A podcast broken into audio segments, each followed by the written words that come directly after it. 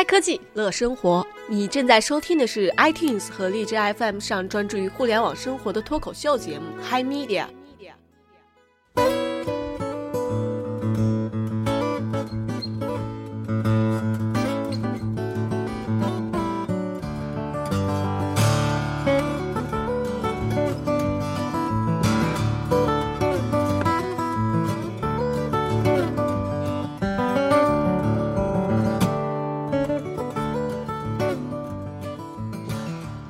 众朋友，晚上好，这里是 Hi Media，今天时间是十二月三十日周三的晚上九点四十三分。哎，我是主播小安牌方便面。大家好，我是 CY。大家好，我是军将。转眼这个二零一五年啊就要过去了，我们眼看还有一天就要进入这个二零一六年了啊。二零一五年可以说是这个 Hi Media 发展最为迅速的一年，也是我们三个人首次聚到一起的一年。现在回顾起来也是感慨良多啊！希望这个不好的事情今年都过去，美好的事情明年全都到来。嗯，你看这个国企员工说话就是不一样，我又得鼓鼓掌了 啊！是啊，其实你说我们 Hi Media，嗯，二零一五年还是经过很多事情的，像从少数派播客转为 Hi Media，啊，然后又加入了我，对，然后现在节目一步一步的走上正轨，怎么说呢？嗯，是一个充满了变革的一年，也是充满了希望的一年。但是，我靠，你俩不要这么这么舞台演讲好吧？这一年赶快过，我真的不希望这一年过去，因为再到二零一六，我觉得自己要老一岁，要离二，要要青春就要少一年，就觉得好心塞啊。是吗？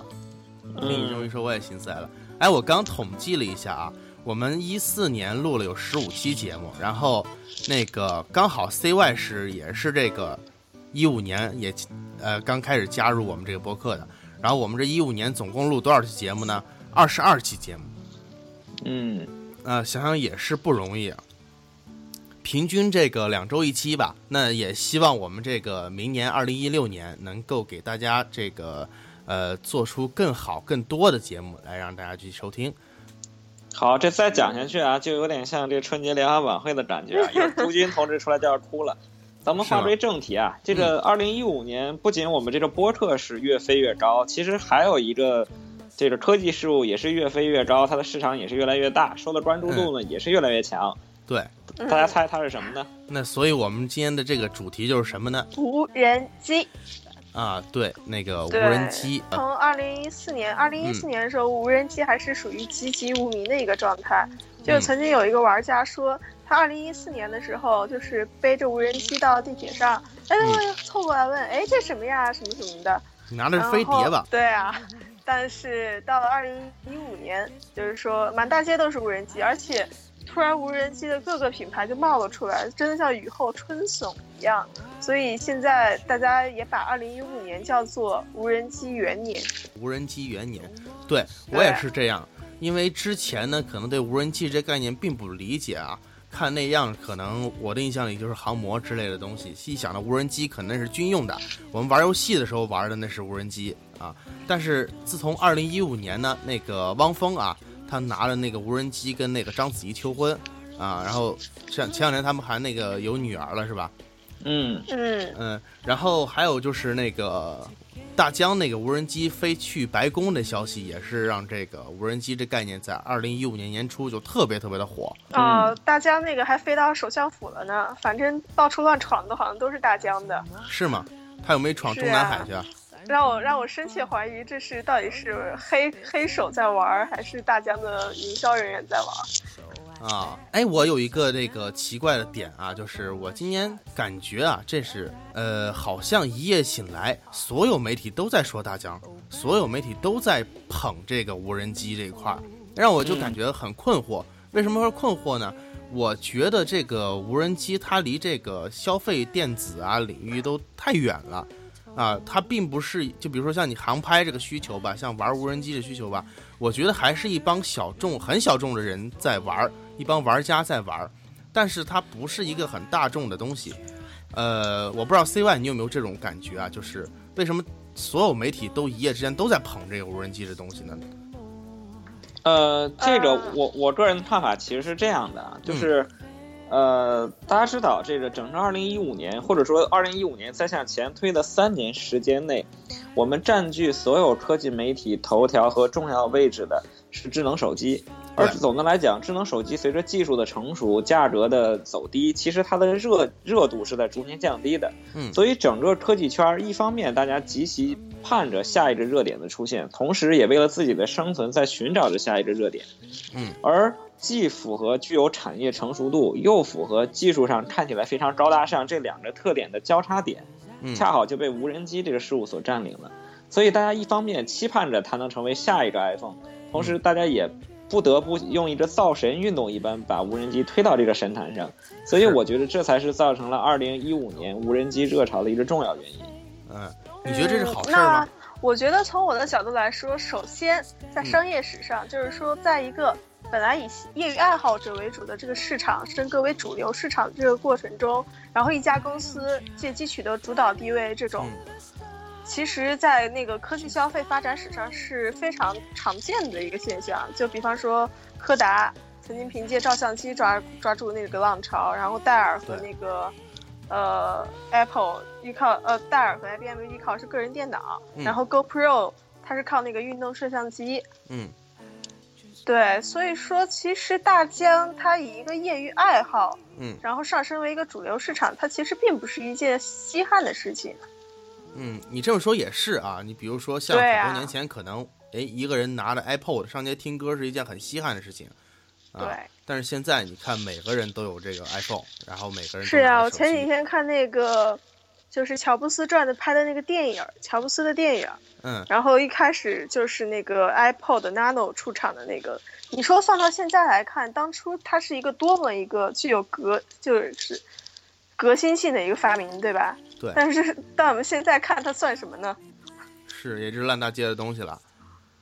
已经是不，就是说现在这个科技已经发展的越来越快，然后其嗯实，对，就是你现在看来，它可能只是一个非常小众的爱好，但是我相信我，它现在即使是在无人机元年，它的应用领域也是非常广阔的。就比方说那个亚马逊的那个首席执行官杰夫贝索斯，他使用无人机送货，嗯然后这是一个比较大的事件。还有那个今年的金球奖，然后颁奖典礼，然后是用那个无人机的航拍镜头。还有那个四月份的尼尼泊尔地震中，然后那个救援人员是靠无人机来检查受损状况的。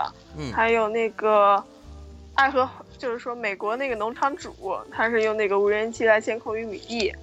然后 Facebook 他用自己的无人机向那个呃非洲偏远地区提供无线网络连接。嗯那像大疆的那些无人机，它被用到那什么热门电视剧，比方说《权力的游戏》啊，还有最近那个特别火那个《星球大战》的电它是吗影里面。对，其实啊你说看到的只是就是无人机，它只有一个就是拍摄的一个功能。现在消费级的无人机，它只有一个拍摄的功能。嗯但其实你看，它只单独的一个拍摄，拿就是拿出来，它可以就可以应用到这么多的商业范围内。嗯，也是。对啊，前两天那个是我看电影《泰囧》里面，那嗯个徐峥就用那无人机给他那个初恋送画儿。嗯，嗯 对，这个这个其实说起来，现在无人机就是拿出来可以讲的一个就是装载功能，然后一个就是拍摄功能嘛。嗯嗯但是我觉得就是说这两个功能其实可以应用范围非常的广呀，它其实是前景无限的。嗯然后，那你像说这个，呃，其实拍摄像大疆现在在北京开一个那个大疆 Studio，嗯。它其实就是一个专门做摄影，然后辅导那些影视公司来做一些，就是说拍摄啊什么的一个工作室。嗯，呃，反正好像在三里屯那面，然后戒备还特别森严。对，哦。所以说其实这两个方向都是一个应用非常广的方向。啊，哎，那其嗯实话说回来啊，我们很多听众可能都不知道，什么是无人机？无人机这个概念是什么？哎，我们刚听到我们的女主播军将对这个无人机是颇有了解啊。那军将不妨给我们介绍一下这个无人机的概念是什么呢？啊，说到无人机啊，其实怎么说呢？它是应该大家这边了解比较多的，就是它其实是一个从军用逐渐向民用，然后最近这几年发展一个消费级产品的一个过程吧，一个科技产品。嗯。然后，那无人机其实从那个不同的平台类型来，就是构型来分的话，可以分为那个直翼，就是固定翼的。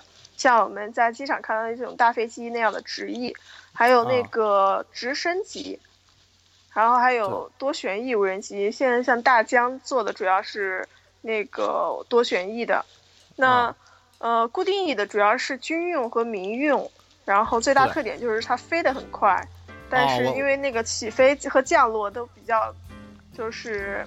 呃，比较颠簸，所以应用范围还不是特别广。嗯，我想起来了，就是去年那个那个草穹顶之下那个纪录片儿，就是用那个啊，用用那个来拍的吧？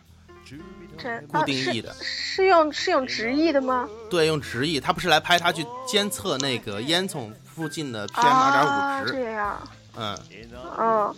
那像还有另外一种就是那个无人直升机，它是一个比较灵活的，就是说可以原地垂起和停旋的。嗯。那多旋翼的，就是说多轴的这个无人机是消费级和那个部分的民用用途的一个首选平台。那为什么呢？是因为这个多旋翼它主要是它的灵活性介于在固定性和那个直升器中间，但是操纵简单又成本比较低。嗯，对。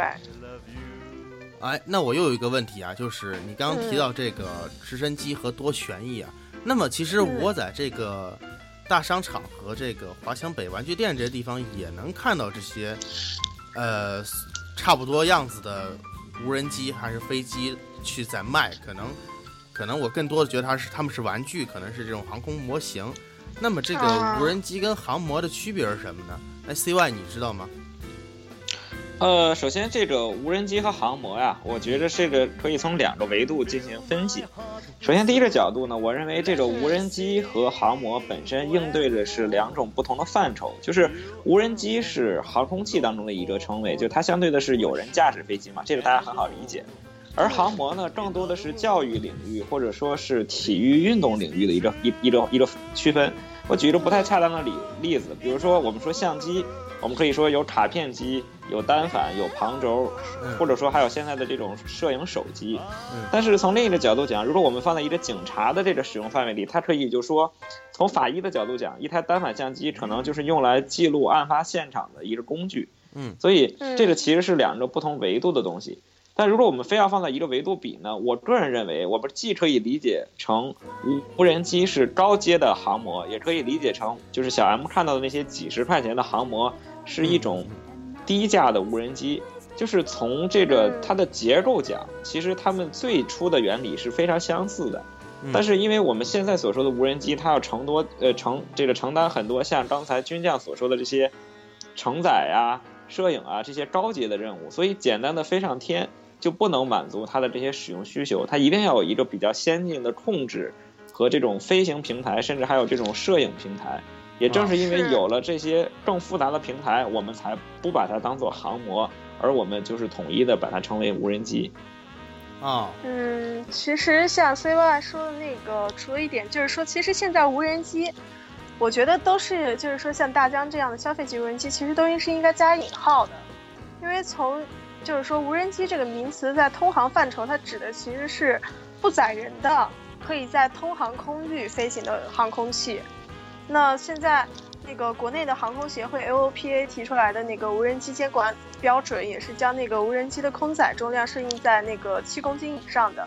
那这些超小型的这些智能飞机，如果叫无人机的话，那么就是说从政策上，他们其实是按道理是应该加入那个民航监管体制下的。但是如果就是不叫无人机，就是又叫那个遥控玩具或者是。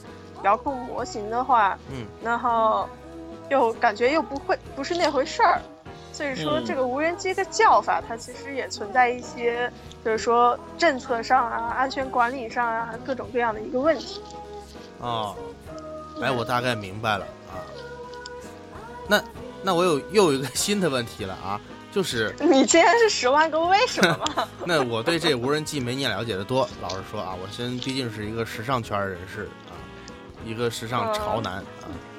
嗯，你是一个时尚界的胖子。呃，胖就不说了啊。那个，那我又有问题，就是这个无人机啊，就像大疆啊、亿航啊这些无人机，在这个技术上跟那个，哎，我们买了三百块钱、一千块钱这些玩具这种无人机有什么区别呢？我看都差不多呀，拿个遥控器，然后那那也可以装装个手机 app 来操纵啊，然后也是有那种四个螺旋桨啊，也是可以飞啊，也是可以悬停啊。呃，这个是这样啊，我就说，就要看你满足你要做到什么程度了。嗯，这个我举了，还是用刚才相机的例子举举照片。如果说你就是想满足把你的形象照下来，那可能我们说一个三十万像素的摄像头就足够了，啊，对？吧？但是这个这个照片毫无美感可言，在很多场合也毫无实际这个使用状况可言。比如说你的朋友要结婚，你说哎，我拿一三十万的摄像头给你拍婚纱照吧，他绝对一脚把你射出去。嗯呃，同样的，你看的那个几十块钱的小飞行器，它可能能满足一个小孩儿或者一个小男孩儿想把一个东西飞起来的愿望，就是装上一个 app 一点，它确实是飞起来了。嗯但是回到实用性的角度，它可能你绝对不敢把你的相机或者把你的 GoPro 绑在这个上面去拍照。但同样的，如果我们说回到这种一航或者大疆的这种呃民用级别的无人机之后，消费级的无人机之后，嗯它的这种飞控平台，它的控制，包括它设计时候做了一些接口和软件上的考虑，嗯会提供你作为这些专业应用时的一个呃帮助。比如说大疆它有一个这种空中悬停，对吧？它有一个就是当你专心去调整相机时候的对飞行姿态的捕捉，嗯而这些东西才能让你更放心的去执行一些更为高端也更为呃高级或者实用一些的功能。所以我觉得这是他们两者之间最大的差别。哦听 CY 这么一说，我知道差别了。哎，那提起这个啊，我之前看过一个一个这个视频啊，就是一个小女孩儿，她妈给他玩买了一呃买了一个这样的无人机，然后是一个小公主，后面有螺旋桨，然后他就把那个无人机放飞，然后他再也飞不回来了。不知道你们有看过？呃、其实那个不算是无人机啦，它只不过是加了一个飞行功能的一个小玩具而已吧。嗯、航模。虽然那小姑娘最后是挺可，就是说小姑娘最后是内心是崩溃的，嗯 就看着那个娃娃一直飞上天，飞得比任何无人机还高。嗯。哎，那么话说回来啊，我不知道你们俩有没有真正的见过无人机和玩过这个无人机？CY，你玩过吗？我见军舰玩过，你怎么见过什么叫？你见我玩过？你都没有见过我。那个我只是看别人玩过，然后说实话，因为我从这个元呃无人机元年开始就在生活在国外，所以嗯说。我其实只在那个东京的那个机器人展上看那个大家他们玩过，但是我没有自己玩过。他们玩的是高达吗？不过他们玩就是大疆。啊，然后日本人要，居然玩大然后这一疆不玩高达次那个东，京那个机器人展上面展出那个，呃好像挺有名的，就是那个非常拟人化的那个机器人，就是一个女性的机器人。哦，是我那天发图片给你那个充气娃娃吗？啊，你不要，我好去，好了好了，我们不要讲了，我们把这个话题从十八叉里面引过来。好好好，C Y、那个 C Y，你玩你玩你玩过吗？啊，好奇怪的。这个我刚才说我看别人玩过，啊，是因为，呃，我首先我我就是我自己没有买过无人机，然后呢，我周边的朋友目前也没有买过无人机的。我嗯但是我在好几次不同的展会上其实是看过这些机器的，但是大家知道有一个北京区有一个限制，就是在北京市六环之内，就是当然是我针对大家啊，就是在嗯北京市六环之内，所有的无人机全部被设为禁飞区。所以我看到的很多都是专业级别，他们摄像会暂时解除那个限制，但是这种机器是不允许交给其他人的，所以我就只能在旁边看。嗯，嗯，你也是看别人玩过是吧？那对，其实说实在的啊，我虽然无人机没你俩玩了解的多，但是这个一不管是一航的无人机，还是这个大疆那个精灵啊，我都是玩过的。嗯，啊，那要不你们总说傻人有傻福呢？越不喜欢的反而越有机会去玩。你那也这个形这个形容词有问题。什么叫傻人有傻福好吗？所以说无知者反而会有无知者的腐败。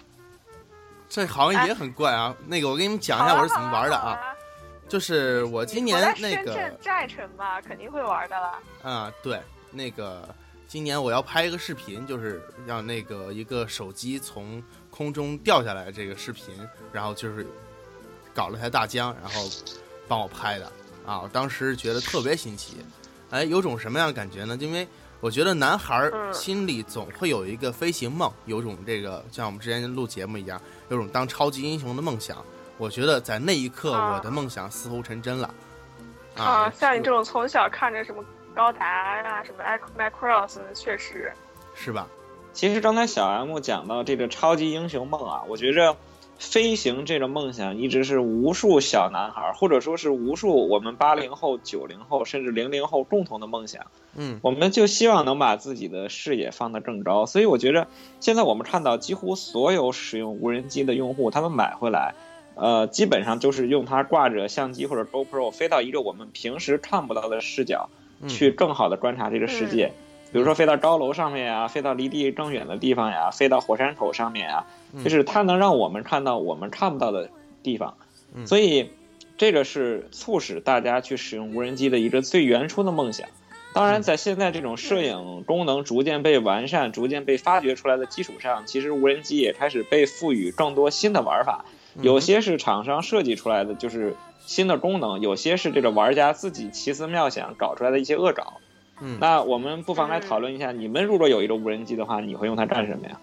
嗯哼，呃，其实你说像现在，就是说无人机这个摄像这个功能吧，嗯，首先我觉得它其实对我而言，对很多人而言，就像是一个对自拍杆儿的一个再延伸，啊，可以到处拍。然后最近好像是我忘了是哪一个公司，它好像是已经开发出来了可以跟拍的那个可以自拍的那个无人机，Lily，对，就绕着你飞，对，绕着你飞，很小的那一种，绕着你飞。他那个视频很炫啊，就是那个男的在滑雪的时候把那个 Lily 抛出去，然后他自己就飞，边飞边拍了。对啊，我还就是看那个有人滑雪的时候拍那个不带那个雪杆儿，嗯然后不，然后然后就一边摔一边拍，拍的不亦乐乎，啊，完全不顾安全。然后其实我还看到，就不是说是我自己怎么用吧，然后我其实觉得现在就是有些人他那玩无人机玩挺野的，他是那个比方说到那个特别高的楼上，像上海，嗯到什么金茂大厦，就为了让无人机飞得更远，他们就到楼顶去起飞。嗯。然后还有一些，他直接就让那个无人机飞飞飞飞飞，就就直接坠落。嗯。然后突然悬，啊，大大概离地面大概只有那么十来米的时候，突然悬停，嗯就从那个金茂大厦直接坠落下来，然后坠到大概多少米的时候悬停，其实非常的危险。啊，嗯我想起了那个。但是我是觉得挺爽的。哎，这个问题要问到我嗯啊，我有个想法，因为现在你看这个嗯，深圳这边上班的代步工具有个很火，就是那种独轮机、独轮的那种车啊。嗯对，然后我希望是不是那个大疆的无人机不是有俩把手吗？我是不是抓那俩把手，然后它就能飞着带我上班了？嗯，啊，这属于是小叮当的小那个竹蜻蜓是吧？是啊，啊，我我也希望有一天这个无人机能发展到这个载荷量能够带的像你这样的人飞起来啊。可能，对，可能这个技术发展这个两三年，可能带我和 CY 飞是没有问题的，带你可能再要发展两三年啊。啊，是吧？哎，那么说正经的啊，就是无人机到底是干嘛用的？有什么用的？我觉着啊，就让我说，它提供了一个空中的载体。嗯这个至于这个空中的载体能用来干什么，就主要取决于它上面搭载的设备。比如说，我们刚才说是摄像机，对吧？那是因为我们在上面搭载了一个摄影设备。嗯但是呢，现在这个就以咱们中国市场占有率最高的大疆为例啊，它其实也开始逐渐扩展一些专业级别的应用。比如说，它最近出了一个民用无人机，嗯然后有人说，哎，这个农民伯伯也开始赶时髦，为什么买着无人机呢？其实是因为我们国家大家都小的时候肯定看过的一个宣传片，就是一个飞机从农田上面飞过，慢慢的就是撒下农药，就是把这个土地养得非常肥沃。嗯但是其实，在我们国家绝大多数土地有着很强的这种需要农用播撒农药的这个需求，但是因为航空的成本太高，呃，很多地方的农民是承受不起的。但如果使用这个大疆的无人机的话，其实能够相对的高效率且低成本的完成这个农业播撒农药的这个任务。嗯，所以这个大疆就刚刚的，就是开始搞了这么一个农用的无人机。嗯，然后同样的，在今年刚刚看到的消息啊，就是你们猜日本的警卫局买了，就是相当于我们这边的公察呃这个警察局买了很多无人机，你们猜干什么？是查那个乱摆摊儿的人吗？不是，那个以后城管还要高科技了是吗？对对，以后城管你不会玩无，对城管城管以后不会玩无人机，你都不行。嗯你们肯定想不到，这种无人机是用来抓无人机的，就是我日本警知道是因啊为之前，对之前好像是那个日本首相府，然后进入了一个就是报复者，他是提供那个是将那个一瓶放射性的废料运送到那个日本首相办公室的屋顶，嗯啊，所以说这年头其实啊，由于这个无人机这个监管还是无法就是确定下来，这个还是挺危险的。所以我们看到啊，就是说我们给它配上农药播撒器，它就是农药播撒机；我们给它配上一个空中的抓捕网，它就是空中的执勤机。所以无人机相当于给我们的手，或者说给我们的身体提供了一个漂浮在我们身体之外的一个平台。有了这个平台，其实我觉得就可以逐渐的实现很多新的功能。嗯，比如说，呃，就像小 M 说的一样，这个以后可以用来当这个空中摄像头，对吧？去查小摊贩儿。然后呢，我们可以用它当做一些什么空中的点数机，比如数底下的这个。就之前说，英国的一个农民正在试图用无人机去清点他的羊，就只要飞到一定高度，他就可以看他的羊群有多少只羊，然后他可以判断今天有没有羊走丢。嗯所以我们看到，就是在这个平台上，也许未来两到三年之内会爆发出一个，没准就是这个无人机的 App Store，对吧？就大家可以开发出各种各样新的功能，或者各种各样的硬件组件装上去。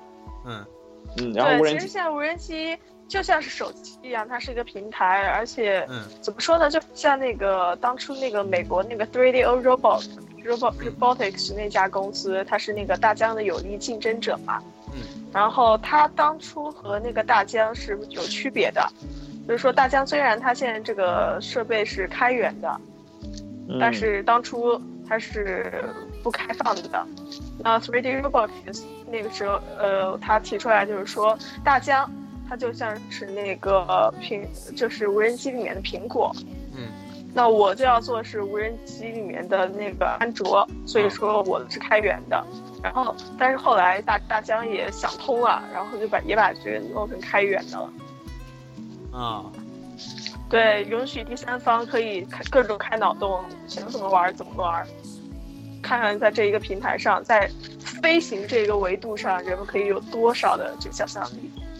那现在都有多少想象力呢？现在的想象力主要还是集中在无，我就像我刚才说的，主要是两个，一个是运载，嗯然后一个是，对，然后一个就是拍摄。嗯对，然后那像现在其实说这个技术它还是有一些前进方向的，比如说由于现在这个，比方说像这个，呃，现在的无人机它其实说是四旋翼的，嗯然后这种飞行姿态呢，它怎么说呢？是，呃，整体结构嗯受整体结构影响，它存在一些飞行姿态少，嗯然后速度很慢，然后还受侧风影响，容易坠毁等天生的缺点。就像前一阵子那个 CY 还跟我说，就是大疆的一个无人机，它不是坠坠落在那个滑雪比赛雪道上嘛，它其实还是比较危险的。嗯那呃，固定翼的话，它可以在那个在高速飞行下可以保持稳定。固定翼的是好的，就是说大家那样四旋翼是不稳定的。嗯嗯那如果说把这些无人机这种不同的形态结构，如果能结合在一起，比方说我一下子变成四旋翼，变成直翼的，一下子又可以调整成四旋，就是多旋翼的，它可以就是这种可变式的这种变形结构，就可以拓展出更多的应用环境，然后还可以改变更多的拍摄角度啊，就是呃不是说拍摄角度，就是运行角度啊，然后也可以更安全。嗯，所以说，对，这是无人机现在一个技术的一个发展的方向。然后还有一个方向，这个无人机它现在还有一个是智能避障，像我们刚刚说的可以那个自拍，围绕围着你三百六十度自拍那个无人机，它其实一个最重要的一个功能就是说智能避避障的一个功能。那呃，像那个。现在有一些人，呃，有些汽车行业的，他们想拿那个无人机，就是比方说跟在那个飞机后，呃，跟在那个汽车后面，来监监探那个路况，什么之类的，或者是可以提前飞监监测路况之类的。那么说，这个智能避障技术是现在这个，呃，实现这一个目的的最主要的一个技术。呃，还有一个，你们可以想象一下，也跟一个。另外就是现在特别火的一个技术相结合，什么？你们猜是什么？物联网。VR 呀。哦。VR 呀，对啊，你要想知道，我们刚刚说了，无人机就像是那个自拍杆的一个延展，然后一个全自全自由的一个自拍杆的话，VR 就让可以实时的，可以呃，可以从一个上帝视角来看到你所想要看的一个景色。对你，比如说你戴一个 VR 眼镜，然后。把那个无人机在天上飞起来，然后你就能在地面上看到天空是什么样。对，可以实时的看到。你说是不是特别爽？觉得想一想，我就觉得有点小激动。其实我也了解到。最重要是那个，好像是他们说现在是给那个头部姿态追踪功能，我们动一动眼睛，或者是动一动头，动一动脖子，然后这个无人机的角度就可以改变。就真的是会有那种让你第一人称的那种飞行的感觉。嗯，哎，感觉更像是这个竹蜻蜓了。是啊，是啊，但是这这个其实现在这一项技术走在前沿的不是那个大疆，是是谁？呃呃，是那个零度智控还是哪一家来着？不是零度吧？哎，啊，对，是一航。嗯，一航。嗯，那其实我也了解到啊，就是这个无人机那个送快递是一个现在用应用比较普遍的一个方案。那个不光是这个亚马逊啊，我们知道的 Google UPS，甚至顺丰啊、圆通都有这个用无人机来送快递的这样的这个呃计划啊。亚马逊在那个一三年公布的那个无人计划叫做那个 Prime Prime Air，然后现在已经到第九代了，然后它可以那个距离十六千米的那个范围内来送货。嗯，对，然后这个送货它回收这个好像它的这个。成本会比较低啊，成本会比较低，也就解决了什么问题呢？就是物流的最后一公里的问题。然后我们自己我们熟悉的顺丰和圆通啊，顺丰这在这个一三年的年末就在东莞进行这无人机测试去送货啊。虽然那个我离东莞很近，但确实也没见过这个无人机在天上送快递这样的情况。让我让我想起了什么呢？就是《哈利波特》里面那个猫头鹰来送信的那种感觉。哦，其实你这样一说，我其实想到是那个第五元素那一种感觉，就是你想想天上是各种飞行器，然后还就是沿着一定的规就是轨道在运行那种感觉。其实我想一想，无人机最后发展发展，我们的世界还真的会变成那个样子。哎，那么我们其实是展开脑洞来想一下，之前有说过这个无人机，它有可能就是下一个 iPhone，下一个 iPod，它有可能。就是在消费级里面会，消费级市场里面会是一个，呃，爆发性增长的东西。那么，如果让这个无人机进入千万家庭中呢，那它会扮演一个什么样的角色呢？我们能不能就是就这个话题来展开脑洞想一下？我这边比如说想一下吧，啊，我我是一个爸爸了啊，我那个女儿上学，我没时间送，那我可以就是让无人机去送我女儿上学，然后让无人机来，呃，遛狗之类的。就说机器无人机回来了，狗狗死了，狗死。你不如直接养一只无人机的狗呢，做成无人机的样子。哎，对，我们可以出去，对，对，我们把这个小 M 的小 M 的那个充气女朋友拴到无人机上，然后就摇冲着无人机走，从远处看就像有女朋友一样。啊，这么可怜哈。嗯。嗯，对，然后你你对有。想要遛狗的，对对那无人机说：“哎，出去把自己遛一圈去。”他就可以遛自己了。那还有呢？另外，你你你会有什么想象？啊，我觉着这个东西，如果无人机真的能够实现刚才军将说的，比如说它能自动避险，嗯，就是它能自动去半自动的去，就是去飞行，嗯，然后这个如果它的电池续航真的能够非常长的话。我觉着它可能能成为一个非常好的记录我们每天生活的一个东西。就比如说我们现在经常会发朋友圈，嗯我们做这些事情的目的就是为了记录我们的生活，对吧？我觉得这个无人机提供了一个非常好的视角，从就是从一个全新的角度去审视自己在做什么。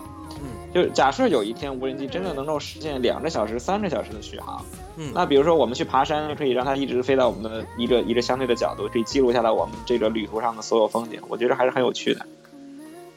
啊，嗯，就是其实现在很多人都是这样啊。像那些真正的极客、有钱人、有钱的极客，他们其实去海野外的时候，都是带一个 GoPro 运动记录，然后再带一个无人机嗯，什么之类的。然后背一百个移动电源。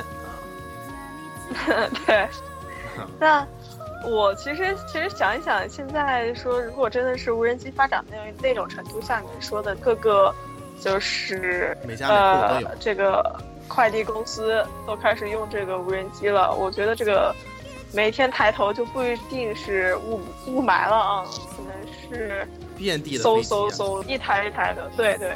所以说像像那个大雁一样排成行，天天在这个离我们大概多少米的天空中穿梭。嗯，然后然后你有可能一伸胳膊，然后胳膊就被无人机螺旋桨给割掉了。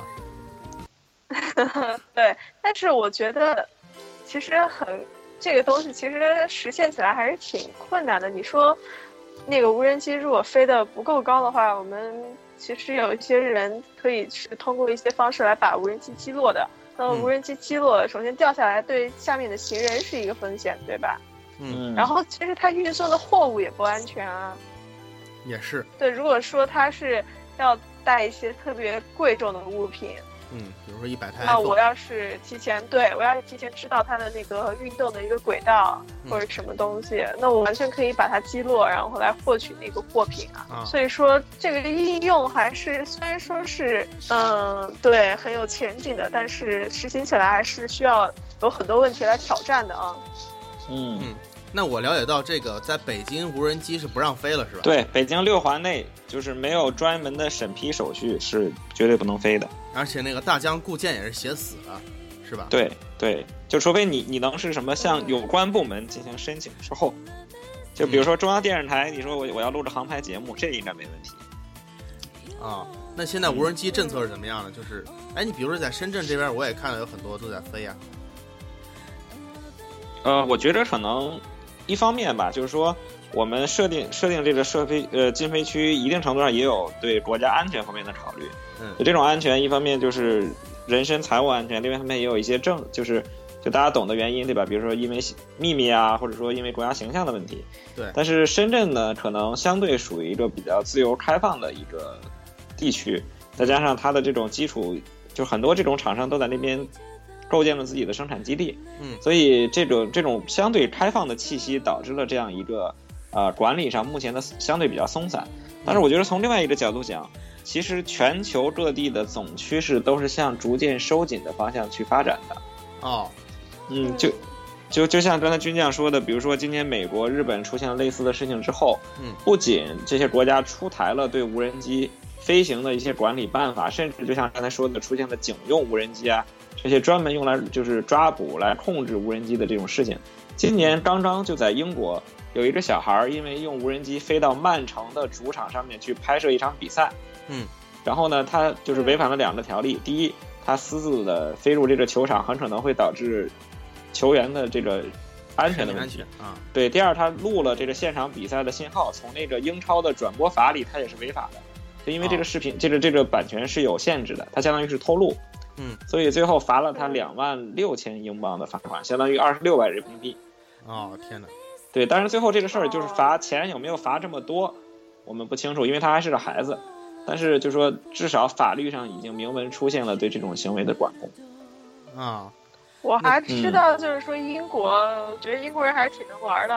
嗯然后对就还有一个走私犯，他是用那个无人机，像伦敦城外的一个监狱，他偷运那个毒品、手机还有武器。嗯，我靠，所以说，对这个无人机这个监管这个问题，还真的是很难办。嗯，嗯，那我不知道你俩有没有了对，解不过无人机，无人机在国内的这个政策是怎么样的？啊，我去我去搜一下国内的无人机政策，我发现现在国内无人机还说政策制度还是不是很完善的，但是在国外的话就会有一些呃比较完善的制度，像比方说英国，它现在就是从无人机的储存，嗯，然后还有无人机的这个人力和人员要求，嗯。还有无人机的维修维护，嗯，还有这个无人机的这些设备保障要求，嗯，什么之类的，它都做出了一些，做出了明确的一些规定，嗯，那我觉得现在国内应该是也马上就要向这些方方向发展了，从各个角度上来规范这个无人机的使用。那现在无人机最重要一个规范政策上的一个规范是。就是来登记，你买一台无人机可能就要和你身份证绑定，像买辆车一样，是吧？对，出了事儿你就负责。对啊，出了事儿，监发现这个无人机啊是你是谁是谁的，那这个人就要负责任。嗯，所以说这是一个监管的一个方式。毕竟无人机不会像手枪一样，或者说是像在美国是关乎人权的一个象征。那无人机还是不会的，所以说它还是可以登记的。那说不定以后这个，你比如说，也不是随便什么人都能玩无人机，你得去考个什么驾照。对对对，现在也是需要驾照的，好像大疆也在积极的推行这一方面。因为如果法律制度跟不上的话，也会影响他们这个市场。现在是什么人在买这些无人机呢？现在能买的，首先我觉得年薪吧，根据薪水走吧，然后再就是一些。还是我觉得还是理科生或者是男生，就是男性有钱，愿意去玩这些东西。然后我觉得其实摄影爱好者会非非常想买这个无人机，嗯，因为毕竟现在无人机像那个大疆主打就是说会飞的相机嘛，嗯，对，所以说它其实，在那个摄影爱好者那个人群里面是有很强的那个。号召力的，嗯，对，号召力的，像，而且我觉得，因为这个摄像现在已经竞争也比较激烈了，大家现在摄影师也越来越多，然后现在有一些摄影师他是通过这个呃自己来培训使用这种无人机的摄影机，有无人机的这种摄像，然后来进行创业的。像我听说有一个人，他就是对无人机好奇，嗯，然后他就买了一台无人机，然后跑到那个西南的那些小城里。然后去拍了什么那个给这个旅游地旅游这一个小城市，嗯，然后拍了一个宣传片儿，嗯，好嘛，买买个相机买个无人机就两万，然后结果赚了十几万，对，然后像我之前提到那个大疆那个 studio 在北京市里这个这个大疆 studio，它其实也是主要一个就是负责这个摄像培训啊什么的这个部门，嗯，那。它其实也是能挣非常多的钱的。啊，我觉得无人机购买主体还有一方面应该是这个发烧的航模爱好者吧。呃，这个事儿啊，我我我我来插一句话，我是这样理解的，就说刚才我们在谈到航模和无人机的关系的时候，我想补充一点，就是之前军将讲说我们这个无人机可以分为三种类型，分别是固定翼、直升机和这个现在我们这种所谓的多轴。呃，如果是从纯的空气动力学的角度讲，其实它们仨的性能是从强到弱的顺序。就比如说，我们看战斗机，它永远是固定翼的，没有说我弄一个四轴的战斗机，对吧？嗯。但是为什么现在我们的无人机发展成了这个样子？是因为这种形态一定程度上是最适合新手就用来控制的，因为它的飞行稳定性是最好的。嗯。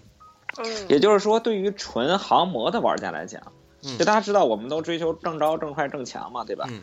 如果它没有其他的就是用它来搭载别的的需求的话，其实它会更多的倾向于使用就是固定翼或者直升机。嗯，就在最早之前，我们看玩航模，其实国家是有非常这个多的限制的。比如说机场附近你是不能玩航模的，比如说那个你没有一些专门的运动执照，你是不能用那种什么汽油机啊、柴油机啊、涡喷的发动机的。为什么？就因为它实在太危险了。但是相对来讲，虽然我们说现在的飞机就是这种无人机，呃，虽然依然存在不安全因素，但其实就是它的安定性会好强很多。所以我我觉着航模用户，嗯，可能跟它的目标群体重叠性并不强。哦，在我个人看来啊，现在这个，呃，这个无人机的群体，我我现在说，可以说就可以分为两类。嗯第一类呢是喜欢玩的，就这个就包括军舰刚才说的摄影爱好者呀，包括说的这个理科生啊，就说他对这东西充满好奇，嗯我可能不知道它能干啥，但我就觉得很好玩，我买一个。嗯。第二个就是能用它来赚钱的，呃，比如说北京现在就是在之前啊说，据说无人机有很多的销量都被传到这种什么庆典记录啊、婚礼拍摄呀、哦，就是哦它能给你一个全新的视角。这个为什么？是因为它能很快的赚钱。嗯就你花五千买一个大疆，可能拍两次婚纱，这个本儿就回来了。啊，所以他们会选择使用这些东西。但是我反过来讲，我也认为现在这种无人机的用户群的这种特点，嗯，让我自己对它有一点担忧，就我十分怀疑，它能不能成为一个就是像智能手机一样普及的产品。嗯，因为一方面，就刚才说的这两个群体，其实都是小众群体。对，挺小众的，特对别小众啊，第二类群体就是我昨天在跟我一个朋友讨论的时候，他跟我讲，他说我现在一个人可能兜里有四部手机，这现在其实很正常，对吧？就大家可能每个人都有好好几部智能手机，嗯但可能我十个人才有一部大疆。就就举例说，比如说，比如说咱仨对吧？咱们说，哎，咱们想录一期播客，希望有个航拍镜头，但我们绝对不会说我买仨大疆，咱一人玩一个，肯定是我们仨买一个，甚至说找别人借一个就可以了。嗯，所以这种特点可能就会决定了这个，呃，大疆的这个就是无人机的这个市场可能是有一点点限制，这是我的第一点担忧。第二点呢，就是还有很多人说，呃，还有很多人说呢，说这个其实大疆一定程度上有点像 GoPro，就是它是玩家的一个东西，就或者说是极限运动很很好的一个搭配。嗯，但是现在我们我看到的一个趋势呢，就是说无人机正在很快的侵蚀一些 GoPro 的市场。比如说，很多人他说我想买一个 GoPro 当自拍器或者看一些视频，但是现在他可能买了无人机。嗯但问题在于，本身 GoPro 这些产品的市场就是一定的。就我们看到现在很多喜欢的人都买了它，但是比如我就没有 GoPro，因为我觉得我好像日常生活中用不到它。所以我觉得，如果无人机想要有大范围的发展，就一定要解决刚才我说的这两个问题。啊，嗯，我觉得其实像 C Y 刚刚提到，就是说无人机这个，呃，首先它现在价格比较贵，然后说比起手机啊之类的，它其实，呃，还没有那么消费级。嗯。但我其实觉得，随着这个技术发展，成本的下降，就像我们刚才说那个自拍的那个能够自拍那个无人机，嗯，那如果随着技术下降，它那个发展，它这个成本逐渐下降下降，到了几百块钱，你觉得会有多少女孩子想买呢？可能哪怕是到一千两千，有一个能三百六十度还能高飞低飞，然后三百六十度来拍你的一个相机，我觉得如果在这个无人机这个平台上再实现了把手机移植到无人机这个呃这样一个能力的话，那相当于无人机它既可以作为一个通讯设备，嗯。然后它也是一个摄摄像机，然后它可能还可以连接 WiFi，连接 WiFi 这一点是已经技术上实现的，所以说它完全可以到最后取代这所有一切，它成为一个我们最基本的一个就是身边上必必须必备的一个技术产品。嗯嗯对，所以说这完全就是根据技术的走向，而且我相信，现在这个资本啊，一切一切资源都已经到位了。我相信，呃，在不久的将来，可能我觉得这也是为什么就是无人机行业现在这么热的一个原因。我也相信，在不久的？将来，就是、对，对它真的是一个有前景的一个平台。对嗯啊，所以其实我们这期节目的标题啊，之前起了个特别奇怪的标题，叫做“哈，大江你们还招人吗？” 对，赶紧把我们仨收了吧，啊不然我们再这么给你逼逼下去，你的市场要也要受到危险。是吧？看在我看在我们三个给你做软广的这个份上，还把我们三人都收了。嗯，然后这这也能侧面证深圳赶快，跟我们去探探路。我这我还是专心卖我的眼镜比较好啊。嗯这也能侧面证明这个无人机的市场真的是非常的火，嗯，那我们像刚刚已经就是拍大疆马屁拍了一会儿了啊，那真的是我现在无人机市场，它大疆还真的是一个领头羊的一个地位，就是说，嗯而且无人机的粉吧，一般还真的是特别推崇那个大疆这个品牌。那大疆好像是去年二零一四年这个销售收入大概是五亿美元，今年据说有望超过十亿美元。哦，然后而且对，真的是特别的高，而且它那个现在在那个消费级无人机市场，据说在全球占了百分之七十的份额，至少至少占了百一半的份额。对，嗯，对，然后据说他们的目标是占百分之九十以上，要把其他公司赶尽杀绝。太残暴了。那大疆它的技术优势在哪里呢？我一直很疑惑，就是大疆的飞机跟亿航啊这些其他无人机公司飞机的这个呃区别在哪里？它就它的竞争优势是在哪些方面？呃，如果你去看那个大疆的那个招聘岗，它其实你去看，它是做那个飞行控制那一块儿，它是收入是最高的。啊、所以说，大疆它的那个技术优势，它其实就在于它那个飞行的这个稳定性上。嗯，这是其他一些对，这其他企业都是无法做到的。而且由于他们现在主要是做这个航拍嘛，那稳定性就是最重要的一个因素。你想，如果这个镜头稍微一抖，这根本就没法用，对吧？但是大疆它这个稳定性可以保证它的产品能够拍摄出，就是说电影级别的，对，可以拍电影级别的这样一个就是效果来。那呃，像之前就是说大家的 marketing 也是非常努力的啊，就是在那个好莱坞那边找到了很多的，就是电影电影公司来用他们这个产品去做拍摄。嗯就像我其实特别喜欢一个美剧，就叫那个什么哦，Modern Family。对，他之前就有那个一期，因为他那个那一集他那个老爸就是特别是一个就是特别喜欢新科技的一个人，他就嗯用了大疆。据说就是那个比尔盖茨也是啊，就是说因为是大疆的粉，嗯，然后还为此买了一台 iPhone。要嗯，知道啊，对，Windows Phone 又被黑了啊！然后大疆的人还吐槽，就是说我们也开发了安卓系统啊，为什么不用？这个说到大疆啊，其实，呃，我觉得这个大疆是少数能被中国科技人尊敬的中国企业，就说起来特别绕口啊。嗯就是因为大家嗯大家知道，就是中国企业因为这个竞争和生存的压力吧，嗯，往往就是用我们这个行话说啊，就是良心企业特别少。对，就本来看着挺好的一个企业，做着做着就开始走低端了。就比如说，就占了啊，对对，就开始无论是产品形态上，还是说它的这个，呃，就是附加值上，包括它的一些用户体验上，就开始向流氓化发展。比如说，我点名批评啊，像米 UI 七最近不断的弹广告，这个就让我直接愤而把小米换成了 iPhone。就是其实我就是说，我们认为很好的产品，就因为这种急功近利的营销，导致了在用户中的口碑变得越来越差。嗯，但是总的来讲，大疆其实走的是一个向高端路线发展的东西，就是说它在保持自己技术领先和用户体验的这个基础上，其实是比较在意维护自己这种科技创新和技术发展路线的这么一个企业。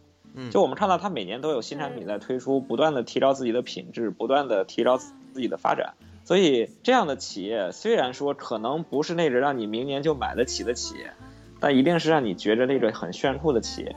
今年好像我印象中没没记错的话，大家刚刚被爱范儿的这个科技媒体评为了二零一五年度中国最佳科技公司。嗯，啊、就是就当然当然这其中背后可能有各种各样的原因，但我也觉得也代表了这个整个媒体行业的人至少对这个公司还是带有一点尊重的。不过从一个侧面讲啊，我觉着明年就是刚才军将说一五年是这个无人机元年，然后明年可能就会进入一个无人机的混战之年，因为在刚刚结束的这个乌镇的互联网之光这个世界互联网大会上，嗯小米和华为的高层都不约而同的透露说，他们可能最近要做无人机。嗯，我觉着就是不我们不管品质如何，至少在价值上，明年可能会有一个很大的惊喜。那么大疆的这个策略还能不能继续下去？嗯我觉得也是一个非常有意思的看点。那我其实觉得，就目前大疆这个地位的话，它还真的是像那个无人机界的苹果啊，不管是别的再怎么竞争，我觉得还真的是玩不过它。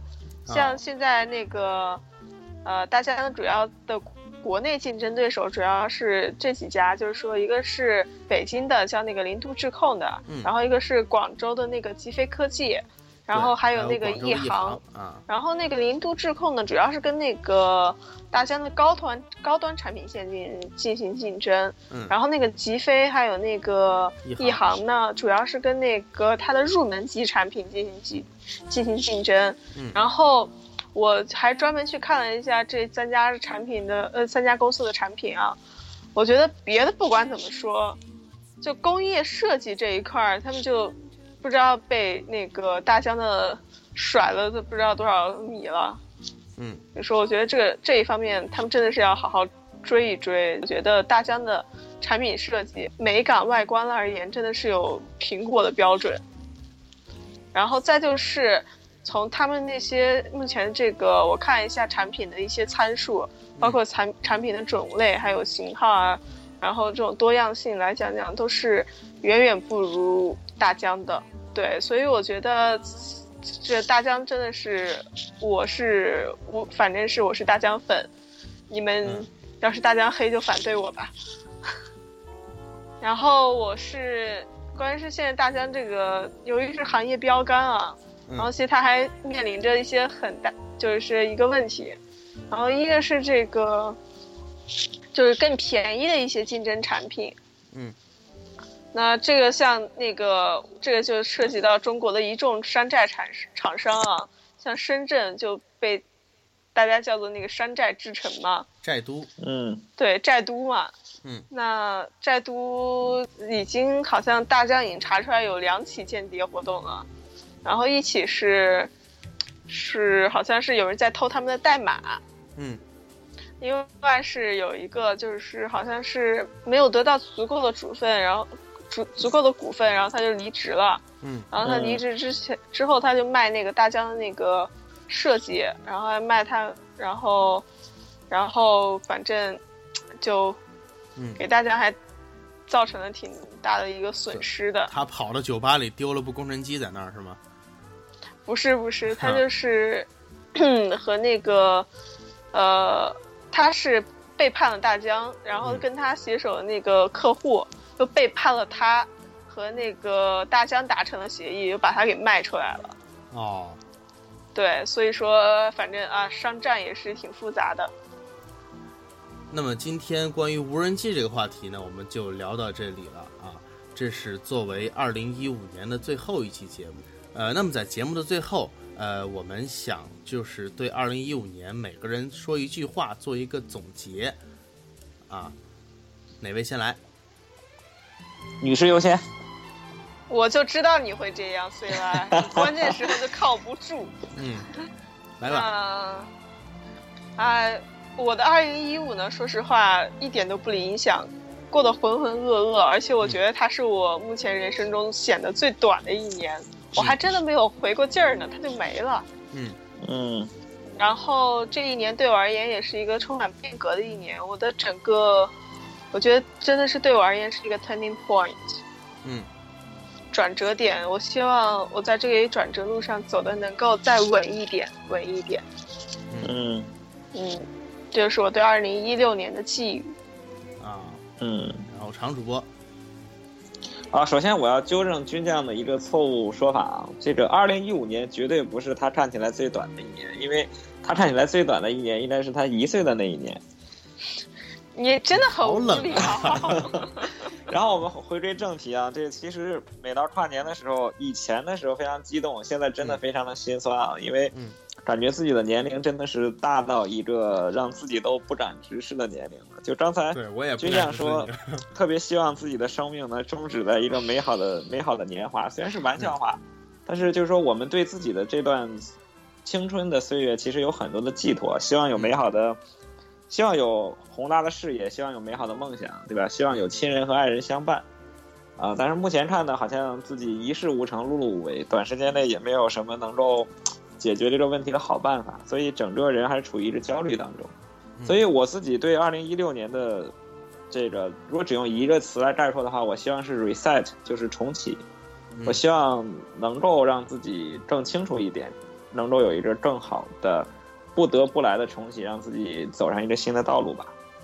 啊，这是那个 CY 老同志啊，对二零一五年那个寄语啊，对二零一六年那个寄语和对二零一五年的回顾，对吧？嗯呃，然后该我了。呃，其实是这样，我从去年开始深漂吧，我本以为啊，二零一四年我过得够 TMD 辛苦了，够 TMD 努力了。那么到了二零一五年呢，我发现过去那都算啥呀？啊，今年创业以后呢，我基本是啊七乘以二十四连轴转，呃，嗯没怎么休息过。老实说，真没怎么休息过。五一和十一长假呢，过去我们都是哎好不容易休息能玩儿，但是对于我来说也没有，甚至到什么程度呢？就是我爸他从老家来看我啊，今年夏天的时候，然后嗯我都没时间跟他吃一顿饭。嗯他每天送我上班，然后自己再回去，然后我每天晚上也是一两点才回到家，我都没时间跟他吃一顿饭，到这种程度。呃，但是，呃，说好的一面吧，这也是我进步最快的一年。我从这一年呢，从这个工作当中也好，从生活当中也好，学到了很多很多东西。我希望能保持这种进度的速进步的速度啊，而且再让它更加快一些啊。嗯，早日那个呃赶上你们两个学霸吧，对吧？啊，不敢不敢，不敢不敢，不要学爸爸，学妈妈就可以了。什么鬼？哎，我刚刚还在刷朋友圈，然后看到北京由于雾霾现在太严重，很多北京人都在往深圳转，大家都赶快买房啊！深圳的房价估计又要涨了。嗯，祝大家新的一年都买得起房，买得起大疆。我估计你这个还是买不起，大疆还能买得起，买房还是在还得再看啊。嗯看着看着就再也买不起了，嗯就这样吧。嗯，祝那个新的一年啊，军将能够呃有一个找好的到自己，心仪的工作。对，找到心仪的工作，然后 CY 能够老的慢一点吧。好，这个本期节目到此结束 CY。找到女朋友，对，C Y 找到女朋友。我才是说了刚需，嗯根本就不懂得 C Y 的心，好吗？我本来想说找到女朋友的，结果我一想，好像不太现实，跟买房一样。我们我们都是最后一期节目了，能不能做的乐观向上、积好好好好极一点？好，，嗯。有点希望？嗯，希望这个是 CY 需要马上透光。男朋友的听众，需要男朋友的听众，请赶紧向 C Y 联系。好的好的，嗯，行，那最后一期节目，今年的最后一期节目就到此结束，欢迎大家的收听。嗯，嗯祝大家新这一年快乐。年二零一五有你的陪伴，我们真的非常的感激。希望在二零一六，Hi Media 能够陪你度过更开心、更充实的一年。希望你在二零一六，就是正在追的梦想可以更近一点，到手里。嗯嗯嗯，祝大家新年快乐，再见。再见。